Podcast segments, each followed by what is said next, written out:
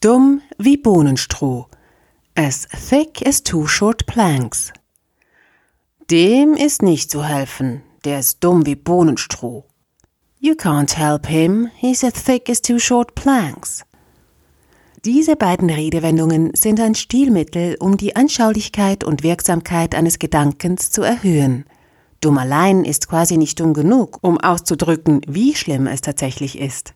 Diese Art von Stilmittel wird als heterogene Vergleiche bezeichnet, bei denen die Vergleichsgrößen aus unterschiedlichen Bereichen der Wirklichkeit stammen.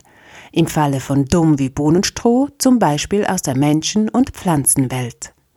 Das englische Wort thick, das dick, dicht und fest als auch zähflüssig bedeutet, wird in Britannien umgangssprachlich auch für dumm oder begriffsstutzig verwendet. Shakespeare hatte hier wieder mal seine Finger mit im Spiel und hat den Ausdruck mitgeprägt. Im Stück Henry IV beschreibt Falstaff seinen Freund Ned Points His wits as thick as Tewkesbury mustard. Sein Verstand so zähflüssig wie Tewkesbury Senf. Tewkesbury Mustard war ein Senf, der in der Stadt Gloucestershire hergestellt wurde. Die Senfkörner wurden fein gemahlen und mit Meerrettich und anderen Gewürzen zu einer dicken, ziemlich trockenen Masse geknetet und zu Kugeln geformt. Trocken und fest war dieser spezielle Senf länger haltbar.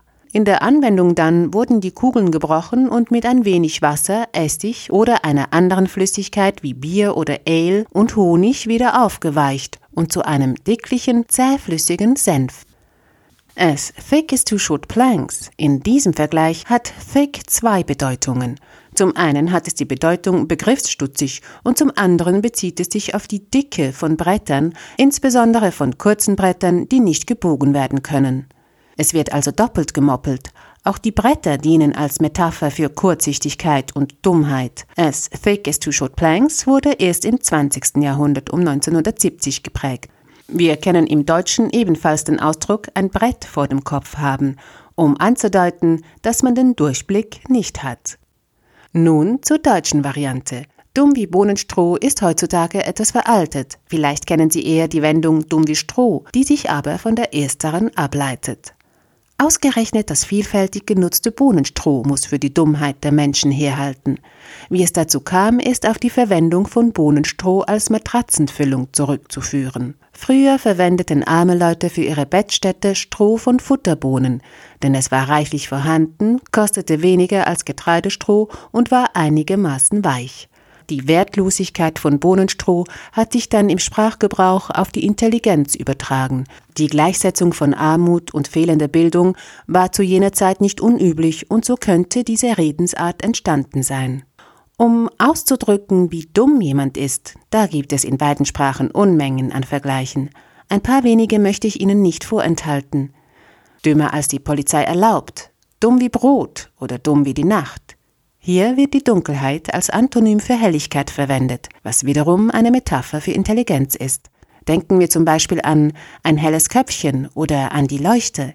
Als bright das Wort für hell bezeichnet man im Englischen eine sehr intelligente Person. Es wird im Vergleich Bright as Alaska in December ironisch verwendet. Weitere Vergleiche sind as smart as bait, so gewitzt wie ein Köder. He's not the sharpest tool in the shed, was mit der ist nicht die hellste Kerze auf der Torte übersetzt werden kann. Die Liste könnte mit vielen witzigen und weniger witzigen Sprüchen weitergeführt werden. Ist unter Umständen eine weitere Episode wert. Was meinen Sie? Sie können Ihre Bewertung oder Ihren Wunsch als Rezension auf den gängigen Podcast-Apps hinterlassen. Ich würde mich freuen.